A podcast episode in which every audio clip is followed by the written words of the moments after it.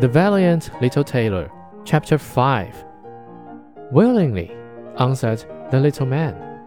You take the trunk on your shoulders, I will take the branches with all their foliage.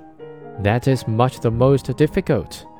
So the giant took the trunk on his shoulders, and the tailor seated himself on a branch.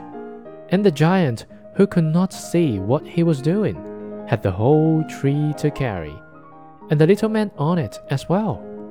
And the little man was very cheerful and merry, and whistled the tune.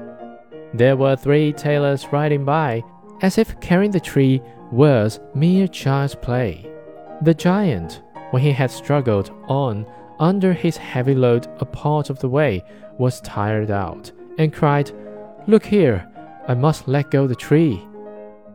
The tailor jumped off quickly and taking hold of the tree with both arms, as if he were carrying it, said to the giant, You see, you can't carry the tree, though you are such a big fellow.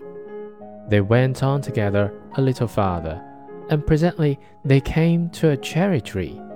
And the giant took hold of the topmost branches, where the ripest fruit hung, and pulling them downwards, gave them to the tailor to hold, bidding him eat.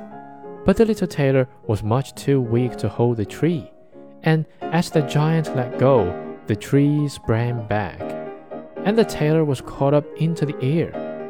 And when he dropped down again without any damage, the giant said to him, How is this?